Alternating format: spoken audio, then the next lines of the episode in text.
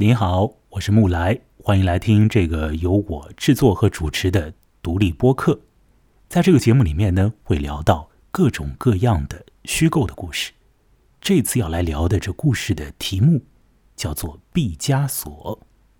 这毕加索呢，呃，当然是个真实的人物了，所指的就是那位出生在西班牙的，呃，技艺特别又。非常高超的这个艺术大师毕加索，但这篇文章里头所讲的内容，其实啊全部都是虚构的。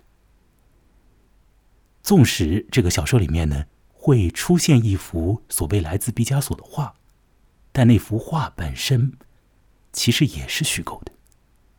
但能够看出那一点的人呢，啊，可能。未必所有的读者都能看出那一点嘛，这是这个故事的一个有意思的地方啊之一。这故事呢是很好玩的啊，它来自于一个阿根廷的作家，这个作家的名字叫做塞萨尔·埃拉。呃，我们在之后的讲述里面呢，或许才会介绍到这个作家啊。那么，在我这个节目此前的呃单集里头，也曾经聊到过塞萨尔·埃拉的一个故事啊。那是他的故事无穷大。好了，这次要和我一起来聊这个小说《毕加索》的呢，是一位新朋友啊。目前呢，他是在上海市区，Chris 克里斯，Chris 你好，你现在在线上吗？请你讲话大声一点哦。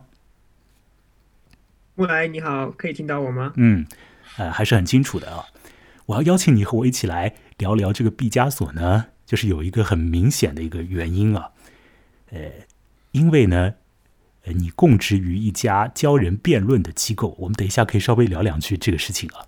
那么，在毕加索这个故事的前半部分呢，出现了一种像是辩论一般的情形啊，有一点像是自己在跟自己辩论一样的。呃，这里有一个像是思想实验一样的啊这个情节。那么，因为这样啊。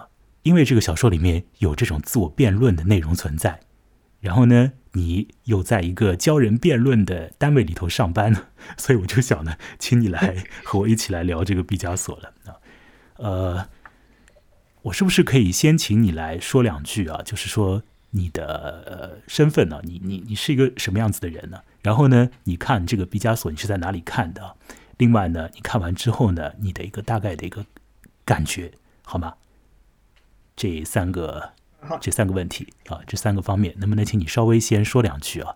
大概可以说个三四分钟啊，请讲。嗯，好的，好的。首先，先简单介绍一下我吧。其实我是谁，并不是特别的重要了。我就是，呃，一个大学没有毕业很长时间，大学毕业了没有很长时间的一个刚入社会的一个年轻人。然后我在大学阶段也是接触到了辩论这样的一个活动，就是你传统意义上理解的那种，像类似于奇葩说、奇葩说这样的公众演讲的辩论。那它是有一个比赛的一个性质，然后就是正反两方会就一个话题去进行一个讨论。呃，对。然后我现在在上海教育，呃，在一个辩论机构去教小朋友们这样的一个辩论的 活动。呃，我现在看这篇文章，我第一开始的感觉，呃，我其实是有被他骗到，就是因为我平时看这种非虚构类的文章会多一点，所以我就很先入为主的去认为这篇文章是在讲毕加索的一些故事或者他的一些生平，包括一开始的那个思想实验，我也觉得完全就是从辩论论的一个角度去看。等我读到最后后面那啊一个。讲他的这幅画的故事时候，我就觉得，哎，感觉跟前面的没有什么特别大的关系，呃，所以还是觉得这篇文章激起了我很大的这种，呃，一开始有些反感，就觉得怎么会这样的一个故事，完全就不符合我们一般看故事的这样一个习惯，啊，所以觉得有点奇怪。对，嗯，呃，请你说一下你是在哪里读这个故事的？啊，我是在 啊家里边，在纽约客。这个读这个英文原版的这个故事，嗯呃，然后他这个写作的这个风格，我觉得也呃怎么说，呃不能说语言特别的优美，但是还是呃让人感觉是有一点意识流的这样的一个感觉，就是想到哪里写到哪里。呃，好的，呃，这个故事呢，它原版并不是用英文写的，它是用西班牙文写的。呃，那么它写在二零零六年呢，后来呢，在二零一四年的时候呢，被登载在了《纽约客》杂志上面。《纽约客》杂志里头呢，每一期都会登一个短篇小说啊，基本上是这样啊。那呃。登在《纽约客》上的时候呢，当然就是以英文的这个形式了登出来，所以你看的是那个英文啊。那我读到的呢，是在二零一九年的时候所出的这个中文的书，这个书呢叫做《音乐大脑》啊，那是一本短篇小说集啊。我是从那个中文的书里头读到这个故事的。那么正好呢，呃，等一下我们在聊的时候，或许也可以呃，这个看看中文的翻译，以及看看英文的翻译了。呃，反正我们原文都看不到啊，就是可以比对一下啊，可能有一些小地方我们可以。可以聊聊这个具体的语言，呃，你说到呢，说，首先你说到啊，刚刚你的这几分钟的谈话里面，你首先说到你说你是谁并不重要，是吧？你一开始讲的这句话啊，你还记得你讲的这句话吗？哦，我记得啊，因为我觉得我就是一个无名小辈，啊，对我就是一个文学爱好者吧，我是谁并没有。但你觉得在毕加索这个故事之中，我是谁重要吗？呃，一开始我当然是也是站在这样一个角度，觉得我是谁并不重要，我就很简单的把这个里面的这个叙述者当成了这个作者本人。现在你，请你直接回答我的问题，在毕加索这个故事里头，啊，我是谁这个问题重要吗？我并不是指那个我到底他是谁谁谁，只是说这样的一个问题重要吗？我觉得很重要。我我之后想要说的就是，我觉得他把我骗到，就是因为我对我是谁这个东西不是很了解。当我在第二遍去读的时候，我就觉得，呃呃，他这个叙述者跟这个文章呃的讲述的方式，以及他文章表达的内容，我觉得是有很大的联系的。所以我觉得还是蛮重要的。这个小说在它的前半部分讨论了很多和身份有关的事情呢。所以我是谁这个问题啊。这个，呃，比较宽范围的这个问题，在这个小说里面是很重要的。倒并不是说这个小说里面的叙述者他究竟是何人了，我们不必去深究这一点了。只是说这种身份问题，这种我是什么人这样的这种问题，它是照在了这个小说的前半部分里头的。好，那么呃，我们现在就要来说说这个。小说前半部分的一开头所发生的情况啊，那是就涉及到一种思想实验了。我们现在聊了七分钟啊，那有人讲呢，就是每过七分钟最好设置一个高潮。那现在高潮来了，高潮来了，我们要说这个思想实验呢，怎么回事情呢？有一次啊，有一个人呢，啊，他呢。在这个毕加索的博物馆里头呢，参观啊，或者讲是美术馆吧，一个 museum 里面啊参观啊，然后呢，他在这个呃美术馆的这个这个咖啡座的区域里头呢喝咖啡。事实上，他喝的不是咖啡，而是一种呢叫做魔力牛奶的东西。他在喝这个魔力牛奶。哎，就是这个东西。我们也不晓得这是什么什么鬼啊，什么饮料啊？是真实存在的呢，还是完全虚构的呢？魔力牛奶。查了一下这个东西，哎，它当然就是虚 构的了啊，基本上它就是虚构的啊。我们不要管它，反正他在喝魔力这个牛奶。好，接下来出现情况了，从这个魔力牛奶瓶里面呢，蹦出来了一个精灵，就仿佛是从阿拉丁的这个神灯里面蹦出来一个精灵一样的。那么这个精灵呢，就对着。这个小说里面的那个我说呢，呃，现在呢，他可以在两个选项当中呢选择一个，而且他必须进行这样的选择。于是呢，这个我把它叫做思想实验的这个东西呢就开始了。好，那么是什么样子的两个选项呢？请您来仔细的听一下啊，然后呢，您或许也可以来参与做这个选择。选项之一是您。成为毕加索这个人。选项之二是，您拥有毕加索的作品。好，必须要在这两个选项当中选择一个，您会作何选择呢？这故事基本上就是从这个位置开始了。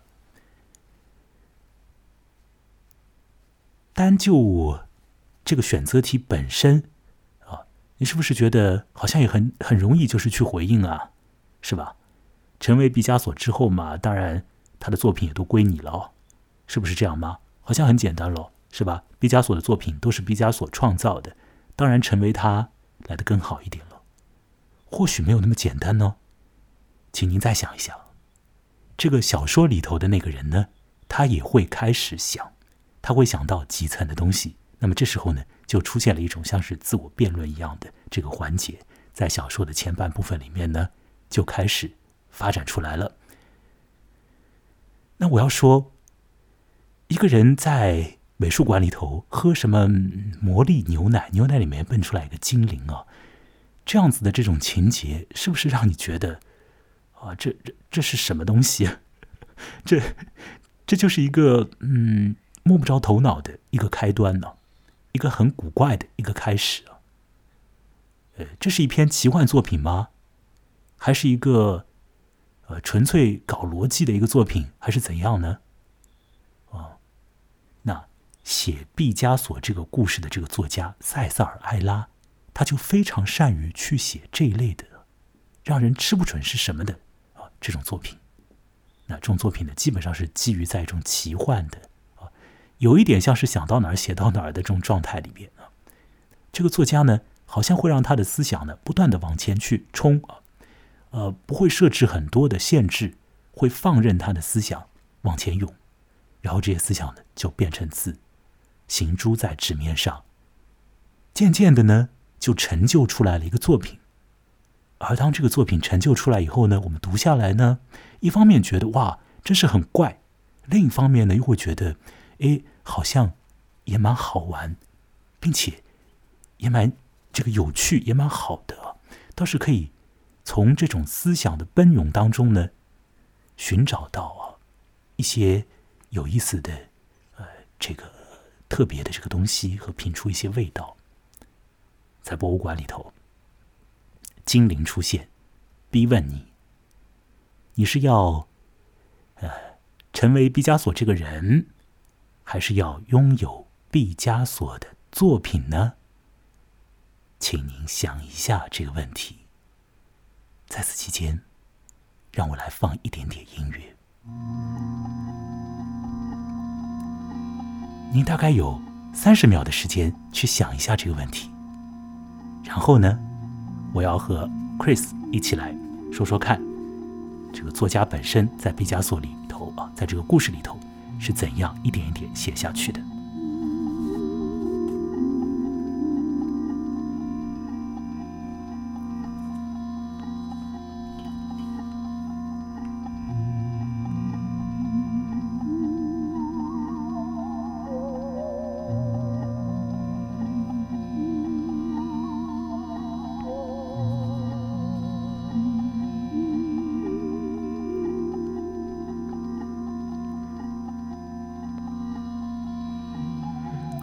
，Chris，呃，当你看这个小说的时候啊，你看到那里的时候，呃，你有没有在你的心中做出一个选择呢？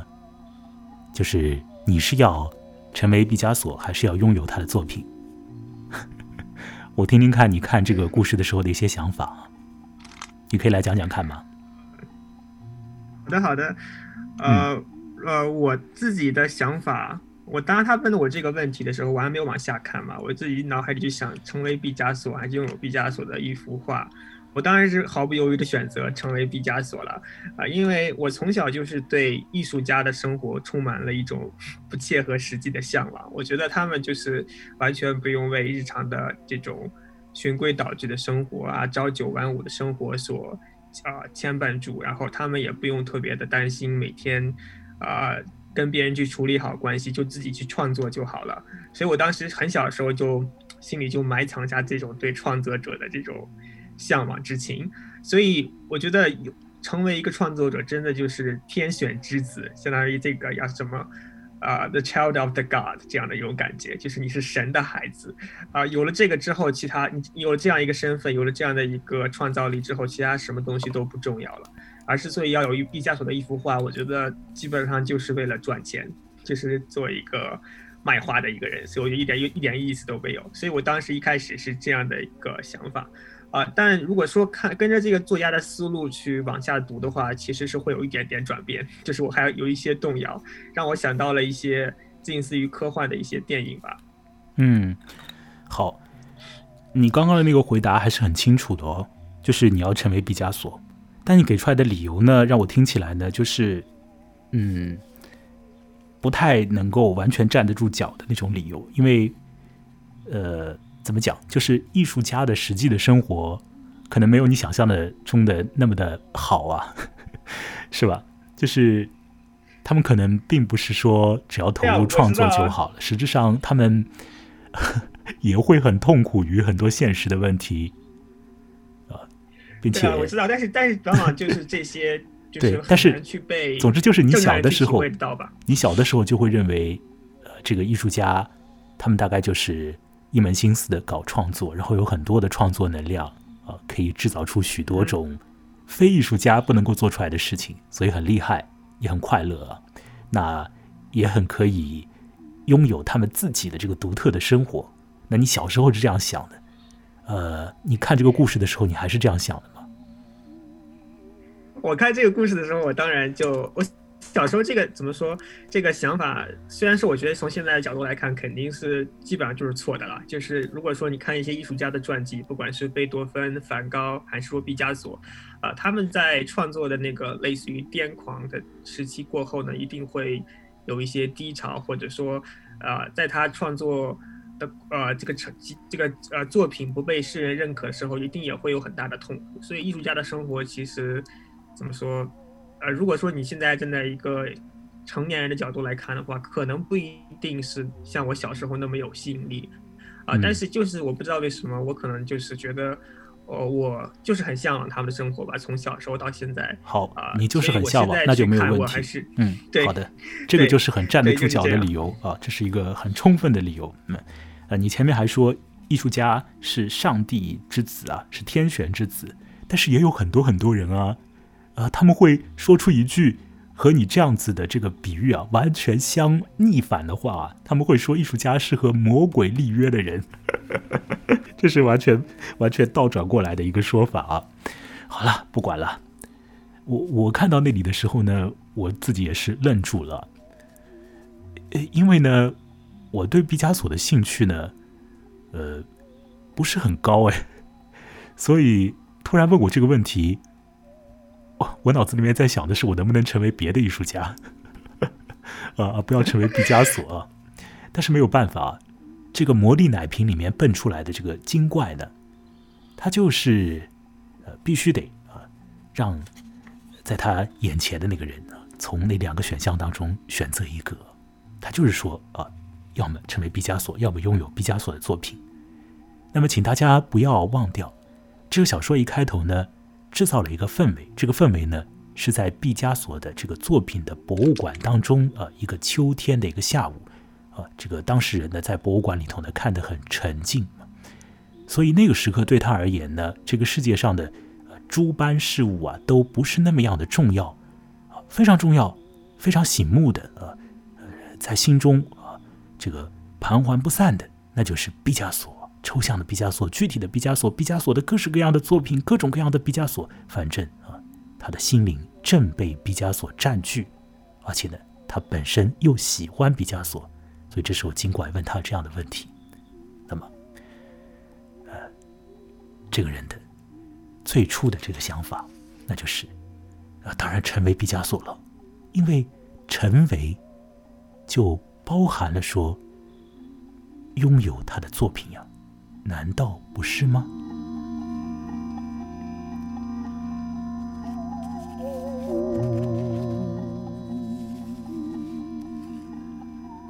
好，当这个小说里面的我呢提出来说啊，成为会包含了拥有的时候呢，他对他的这个说法呢还进行了一些补充的说明啊。他会说到说呢，呃，毕加索这个人呢画了。许许多多的这个画，那么他呢喜欢他所画出来的画啊，毕加索喜欢他所画出来的画，所以呢他会把他的那些作品呢保存下来。有一些的画家，他画完他的画之后呢，大概就有可能就放在一边了，就不管不顾啊，或者呢，他主要就是画完了以后送给别人的，或者就是画完了以后卖出去啊之类的，或者是违约创作之类。那毕加索这个艺术家呢，他就是自己也蛮喜欢自己的东西的，所以呢，他画好以后呢，很多呢都保存在自己的身边，没有给其他的人啊。请注意啊，这个补充说明蛮重要的，因为你知道，成为毕加索啊。这个意思里面包含了拥有毕加索的东西啊，啊，你成为了那个艺术家之后，这个艺术家本来的这个天性里面就包含了一点，就是说他的创作的出来的这个作品，他愿意放在自己的身边，并且呢，现实里面的那个毕加索到了晚年的时候，他干了一个事情啊，干了一系列的事情吧，呃，是把他早年啊卖给别人的这些画呢，自己又赎买回来。所以，成为毕加索，就自动的会包含了啊，拥有毕加索的作品，拥有那些他没有送给别人、没有卖给别人的作品，也拥有那些他一开始送给别人了、卖给别人了，到了晚年又要回来、又买回来的那些作品，那不是很好吗？那当然就要成为毕加索。而后呢，这个小说里面的。这个我呢，他又想了，成为这件事情啊，呃，它里面呢包含着一种巨大的这个创造之乐，因为当你成为毕加索之后呢，你甚至于就可以去创造毕加索这个人一般的，所以你成为的不简简单单是那个那个毕加索。那个历史里面的那个概念里面的那个艺术史里面的毕加索，不仅仅是那个，而是一个你可以去参与创造的一个毕加索，那不是非常好吗？小说里面讲的，这个时候呢，你成为的就是超级毕加索。那我想呢，Chris，你看到的英文里面呢，就说他是 super 的这个毕加索，是吧？对对对，我觉得你刚刚讲的这个观点非常的有意思，就是当你成为毕加索的时候，其实呃。听你这个意思，感觉并不是说你要去成为历史上的那个人物，而是你可以啊拥有那个人的身躯跟灵魂，但是你可以在把自己的创造性加进去，一起去做出来一个就怎么说，去活出来一个完全不一样的人生。所以这感觉是一件非常非常美妙的事情。我当时读书还没有意识到这一点，我当时只是想啊，你成为毕加索之后，你就可以享受那种创造之乐。啊，像在英文的里面，这里面讲到了一句话，叫做就是你可以去啊，成为毕加索之后，你就可以拥有所有的乐趣，然后把这个乐趣去延展到一个完全无法穷尽的一个怎么说无边无际的一个高度吧。嗯，对。所以这个当事人呢，呃，他就基本上要决定呢，要成为毕加索啊。可是，可是。立即的一个念头就冲进了他的头脑啊，就让这个问题变得复杂起来了。什么样的东西冲进了他的头脑呢？那就是身份。身份问题来了。成为毕加索这件事情，它有一个前提，这个前提是什么呢？就是。你不再是你，是不是啊？好像它自动包含了这个样子的一个前提啊，Chris，是不是这样啊？也就是说，成为毕加索呢，就是说你首先要放弃你自己嘛，首先必须不再是自己，而没有人会乐意接受这种放弃。小说里面是这样讲的。对对，是这样，就是这这个让我想起来。啊，一部电影叫《黑客帝国》啊，这个电影里面讲的就是说，你要让人类进入到一个母体里面，但是你让这个在母体里面再出来的话，就是他要去舍弃到自己之前在母体里面的一个身份，这是一件非常非常残酷的事情，就是让一个人活了大半辈子，然后之后发现自己这一半辈子活的这个身份要完全的舍弃掉，甚至说活的这么多的这个身份的认同，其实就是一个 illusion，就是一个。错觉、假象，甚至是不是真实的，是一场梦而已。所以我觉得这是一件非常残酷的事情，很多人可能会因此而陷入一个癫狂的状态吧。嗯，对。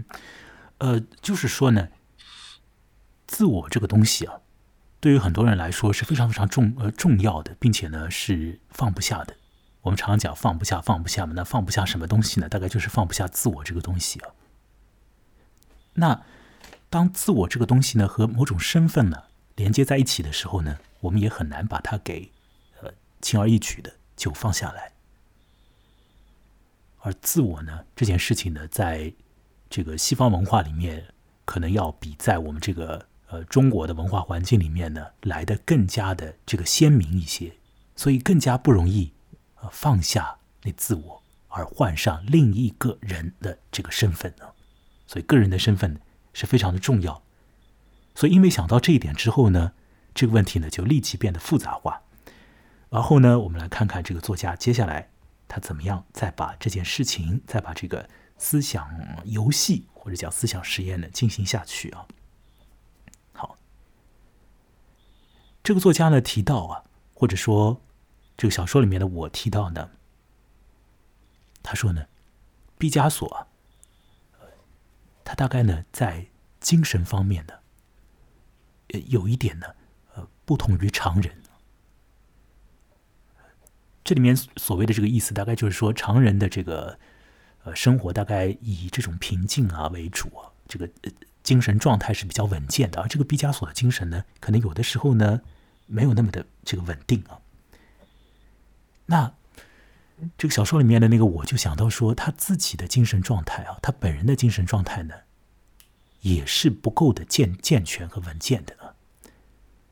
那么他自己为了去让他自己的精神好受一点呢，呃，找了许多种的方式，最后呢，是找到了一些的方法，可以呢，让他这个人呢，啊，以这种相对来说比较平静的方式去过他的生活。所以他有点担心啊。如果说放下自我身份，变成毕加索之后，而毕加索又是一个精神不稳、不稳健的人的话，那么是不是又要从头开始去适应这种不稳健的精神？而那个适应的方式，会不会必须得是另外一种才足以适应？意思是说，如果说我这个人精神不稳定，我只要吃点药我就稳定下来了，那我变成另外一种精神不稳定的状态，我吃这个药。有用吗？我是不是可能要重新去摸索一套方式，摸索一套让自己感到安适的这个方式？那这一点很痛苦哎，很麻烦，至少是。所以想到这这一点呢，好，这个小说里面的我呢，就让这个问题呢更加的复杂化了一些。呃，Chris，你好像有这种。有的时候感到情绪低落，或者有的时候比较亢奋的问题啊，也是自己找了很多的方式去适应你自己啊，是不是这样？你要不要稍微说两句，在这个这个呃地方啊？哎呀，感同身受啊，就是啊，这个原文在我这里面看到，他讲到毕加索用到了一个 unstable 这样一个词，就是说它是一个不稳定的一个状态，就不稳定，我觉得。在我读起来，感觉不像是一个 mental illness，不像是一个精神疾病，它就是仅仅就是一个生活上的一个艺术家的一个常态吧。就是你作为一个艺术家，你肯定是为了去有一些创造力，你比如说会去熬夜，或者说会去做一些寻找刺激的东西。你不可能像常人那样，呃，同一个时间起床，同一个时间睡觉这样。所以，我这我我是当时是这么一个感觉，我觉得是一个很正常的一个事情。我倒是没有想到精神疾病方面的，或者说啊这方面的问题啊，但他后面作者后面讲到了自己，就是说我其这个作者中的我，他比毕加索还要更加 unstable 一点。他说了，他就讲到了一个 mental health，他讲到了一个自己的精神健康状态。他说为了去解决自己的呃一些啊焦虑啊，还有他用到了一些。听起来很严重的一些词，到了这个 handicap，有点类似于是一种残疾的状态，就是精神上完全不健全的一个状态。所以他就觉得，呃，我我是很能感同身受的了，因为我之前有过类似于躁郁的一个呃精神上的一个不稳定的时期，在我高中的时候，甚至会有一段休学的经历。所以我觉得，嗯，这种经历是很痛苦的事情，然后你要去克服这个痛苦，确实是需要，呃，经历一个很长的一个心路历程。啊！但是我觉得，让我现在回过头来看的话，那是我非常宝贵的一段人生经历。我不愿意拿任何的东西来做一个交换，就是我觉得它已经成为我的身份的一个非常重要的一个东西，所以我是非常能感同身受的。就是我觉得对于像这里面的这个作者这个人来说，啊，交换交换身份成为另外一个人，确实是比一般的人来说要更难。所以也就是我一开始为什么讲，我觉得作者这个人他是谁啊，让我觉得很重要。对，嗯，好，我尽量去理解你讲的话。可能对于一些听者来说，也有一些的这个这个一些的挑战啊。那这一次的这个录音呢，就会是这个样子，因为我们可能会说到一些呃比较复杂的这个话，我们要组织一些比较复杂的话，才能把一些意思呢，呃，尽我们所能的去说出来，或者呃自以为尽我们所能的去说出来啊。那呃，在此基础之上，还要让这个节目呢变得生动好玩呢。所以这个对我来说有挑战性啊，对 Chris 来说也是这个样子啊。呃，好，是这样的啊，呃，一个花了一段的精力啊，花了一点的功夫去适应自己内部的这种不稳定状态的人，他就很了解这个过程呢是不容易的，并且呢。当有了这个过程之后，有了这段经历之后，他的这个自我可能更加不容易被放下来。你会和你这个特殊的自己找到了一个比较好的这种相融的啊这种打交道的方式之后，你找到了这个对你来说自己的对你自己来说一个习惯的方式之后，你可能更加不容易把这个你放下来。好，那在这一点上呢，想到这一点之后呢，啊，这个问题啊，你到底要成为毕加索还是拥有毕加索的画，是不是就又复杂了一层呢？好了，那这个小说里面的这个我呢，他就说啊，接下来他他想到了下一层的问题啊，他说呢，这个魔力牛奶瓶里面的这个精怪啊，所提出来的啊这样子的一个二选一啊。是一个极端个案，是一个有关于身份认同的一个极端的一个个案。而后呢，他就讲到了小说里面呢，就讲到了一些比较复杂的一个有点绕的这个句子，有一些的不好理解。但我自己对他的一个一个理解大概是这个样子，就是说，你置身事外的时候啊，去想。啊，我变成一个什么样子的人呢？你可以这样想来想去，想东想西的啊，可以想好久好久。我变成这个人以后会怎么样啊？我变成他之后，他的身份给我带来什么样的困扰啊？呃，会如何如何啊？啊，我是中国人，他是西班牙人，我变成他，我是不是要按照西班牙人的方式怎样怎样？就要想许许多多，是不是这样？有这种身份的问题。但是呢，请注意啊，如果你真的变成他了呢，那上面这些问题。是不是一下子就没有了呢？因为你已经是他了呀，那哪里还来什么身份问题呢？所以身份问题这个概念，身份问题这种纠结，它本身就可以把自己给推翻掉。你变成他以后，那变成他以前的那些身份问题就没有了。这个小说家在这儿说到说，这种所谓的身份认同。它它不应该是一个普遍性的这种指向的，不应该是，呃，一个一个泛泛而谈的一个东西，而总是很具体的。而当它是很具体的，呃，落实到很个人的这个层面上的时候，那么所谓的身份问题，自己就把自己给颠覆掉了。我讲到这里，是不是又有点啊？听来有点有点困惑，对你来说，我不知道 Chris 在这个这个地方对于。这个小说里面的这一段呢，是怎么样去想的？请你来讲讲。嗯，呃，我其实也遇到过，也有这种困惑的问题吧。就是就是这篇文章这一段，我觉得它其实讲的就是我们不应该啊，怎么说？想的是，我们应该换一个方式去想这个问题。就是当我们变转变成另外一个人之后呢，我们虽呃虽然说会遇到呃虽然说可能有可能会像我们之前想的一样会是。联系到我们之前的这个身份，但是我们会立刻立刻成为另外一个身份，然后成为另外一个身份之后呢，我们就具备了这个身份所拥有的呃它的优点、缺点。比如说，我们成为了毕加索之后呢，我们就完全不需要担心啊，我之前的那些啊困扰了，对吧？因为我之前那些困扰已经消失了，因为那是于我之前的那个人，而现在我是成为毕加索了，我只需要解决我作为毕加索所遇到的问题，比如说我如何去画完这幅画。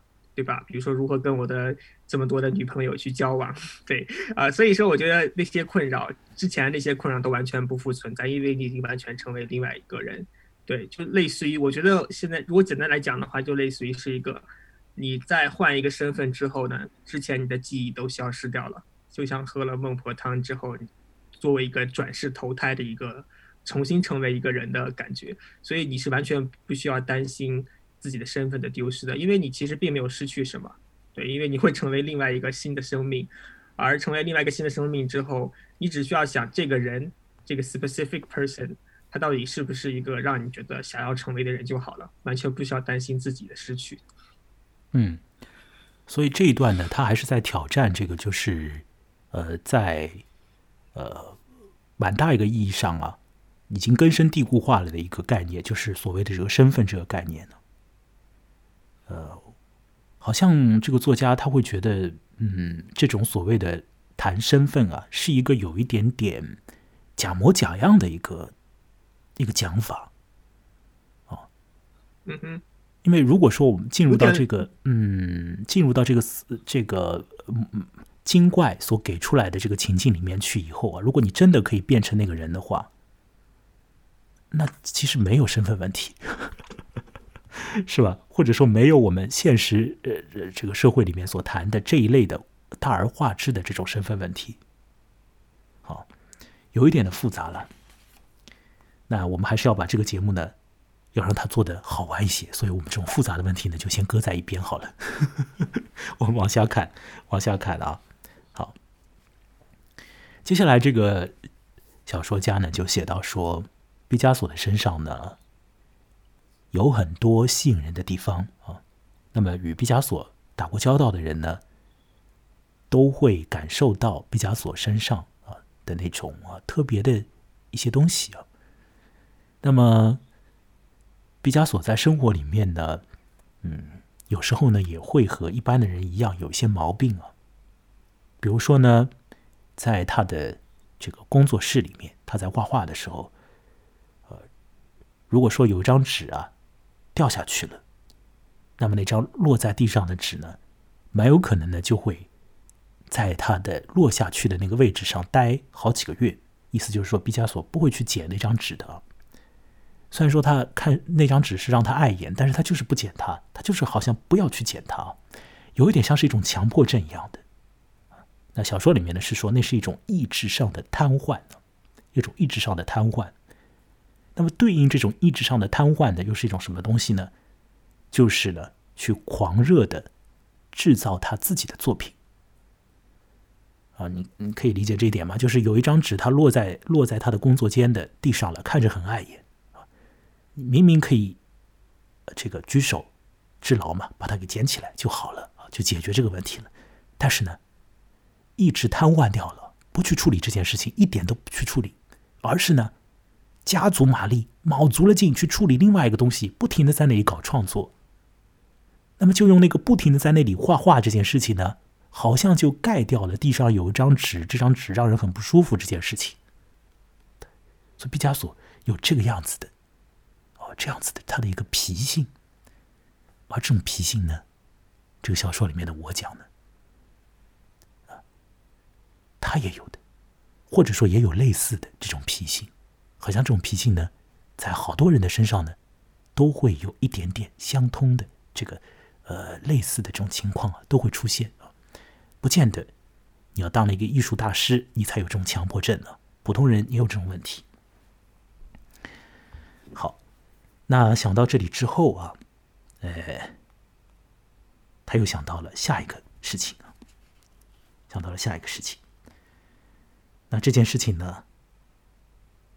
就涉及到，呃，涉及到钱，涉及到钱了。你拥有毕加索的画啊，那你可以去卖掉他的画吗？可以赚一笔钱，是不是？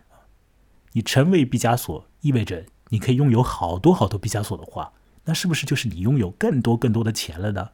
啊，基本上是可以这样想的。但再想一下，又觉得不是这个样子。好，这个地方呢又很怪了，为什么又不是这个样子了呢？提到钱，可能部分的听者如果能够坚持听到这里的话呢，又会竖起耳朵来。那我们就在这个钱这个地方呢，多做一点的停留。我等一下呢，请 Chris 来介绍一下，为什么说，啊，呃，这个经济的问题啊，会变得有点怪。好了，Chris，你可以来介绍一下这个小说里面的这些说法吗？关于钱的问题。我觉得这个其实很好理解了，就是如果说把毕加索换成另外一个另外一个相同类型的一个艺术家，比如说梵高，我觉得就更容易理解一些。就是一个艺术家，你在你当时的所处的那个时期，你的作品其实并不如你死了之后很多年之后，呃，值的钱更多。梵高，梵高就是应该是一个更典型的例子吧？他在。他呃生活的那个年代，他的画是一文不值的，因为当时的那个艺术界还没有办法去欣赏他的作品，没有一文不值，所以他卖不出去，也也值钱，但没有他死后那么值钱。啊，不好意思，我可能就是就是类似于就是这个一个表达，就是想要说他并不是那么值钱。对，像毕加索也是一样的道理，就是你你拥有一幅毕加索的画，你在他死后。啊，这么久了之后，我对不起，你刚刚讲的是梵高是吗？我我没有听清楚，你刚刚讲的是梵高是不是啊？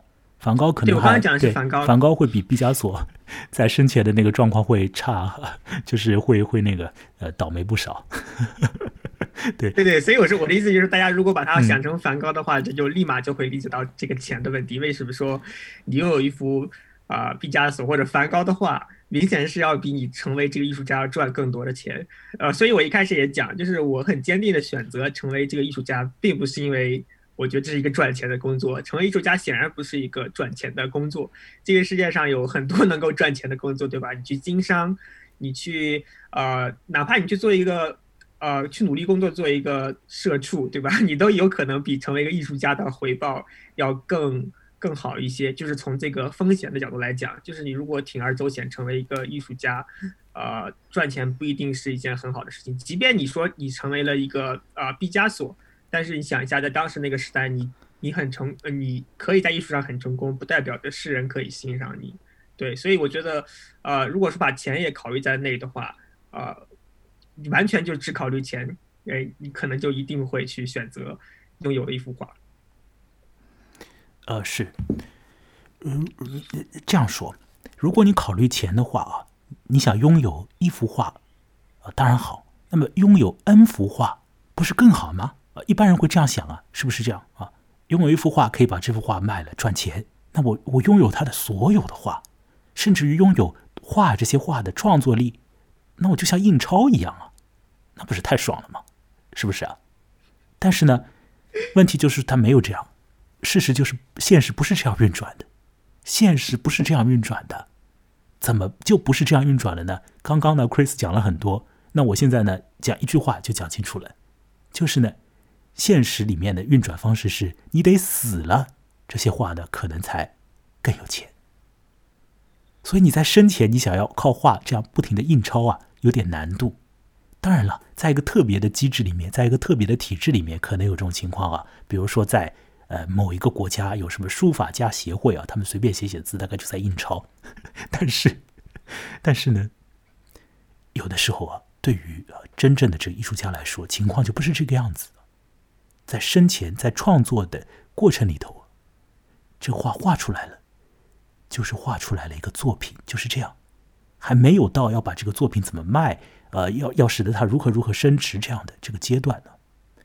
当然了，这个话又两说了。因为在现在的这个当代艺术里头啊，有许多的艺术家，他们确实在创作之初或者在创作之前就已经和一个这个金融系统啊发生讲不清的呃这个理不顺的这样的一个纠缠的关系了，所以他们一开始的时候就已经在处理钱的问题啊，并且呃事实上他们创作完了之后，这个作品已经非常非常值钱了，但是通常而言呢。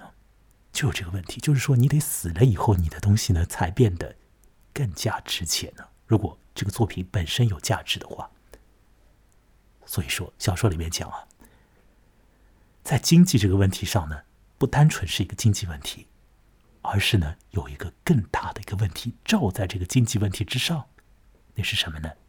那就是生死的问题。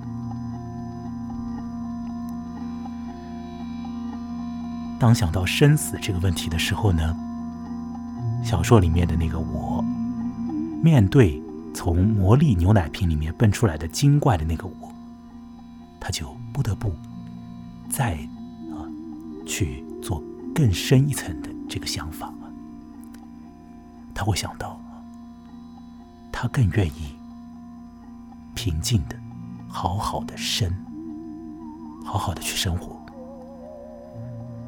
所以，什么样才是叫做比较好的、平静的去生活呢？他会觉得，这个小说里面的我会觉得，如果说拥有一幅毕加索的画，然后把这幅画给卖了，得到很多很多的钱，或者说保有那幅画，保有这个资产呢，那么再加上他本来已经建立起来的那种生活，那种生活是什么样子的生活呢？呃，说是写小说。放放松，读读书啊，这样的生活，所以可见呢，这个小说里面的我也是一个写小说的。他说，我就这样写写小说，放放松，读读书啊。我的家里头呢，还有一幅价值连城的毕加索的画。那我这个生活可以很平静呢，那岂不是非常的妙，非常的好吗？所以呢，想到这儿，他的这个绕来绕去的想法。到了一个休止点，他有了一个决议啊，做出一个决定。小说里面讲呢，决心已定，我要一幅毕加索。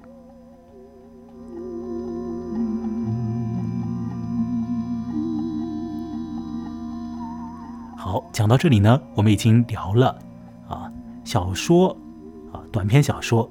毕加索这个故事的前半段了，您听到这儿是不是会觉得这个故事本身呢，确实有一点怪怪的，好像太过于抽象化了一点呢？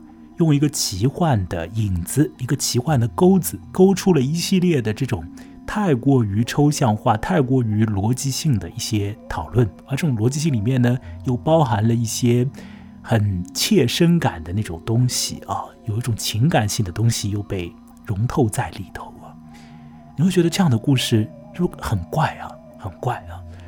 呃，那我和 Chris 基本上没有去读这个文章里头的这个原文呢，我们是用我们的方式在聊这个文章，不晓得聊出来的效果如何，是不是也能够建立起那种既有一点这个梦幻感呢、奇幻感，又啊充满了这种自我辨析啊。呃，这种纠缠式的这个思想呢，啊，能不能起到这样的一个氛围，这样的一个效果？我不知道啊，是不是可以形成这样的这个状态？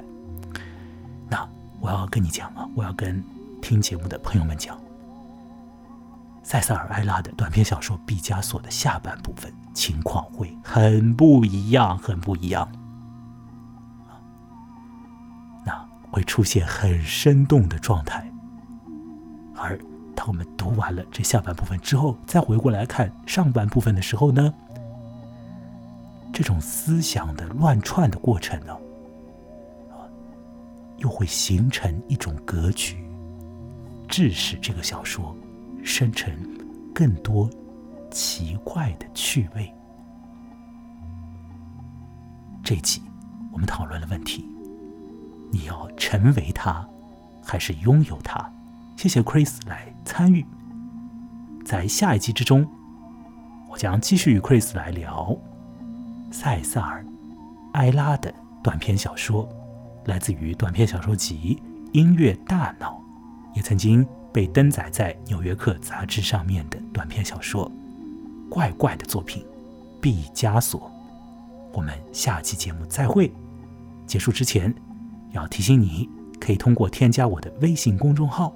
来得到很多和节目有关的信息，并且可以在那儿呢，呃，可以和我联系，而我这个小小的独立的节目，也确实需要大家都来参与、来帮助，才能够变得持久一些。我们再来听一下这样的音乐，这是法国的空气乐团的音乐。在这个音乐之中结束本期，下一期我们继续来聊毕加索。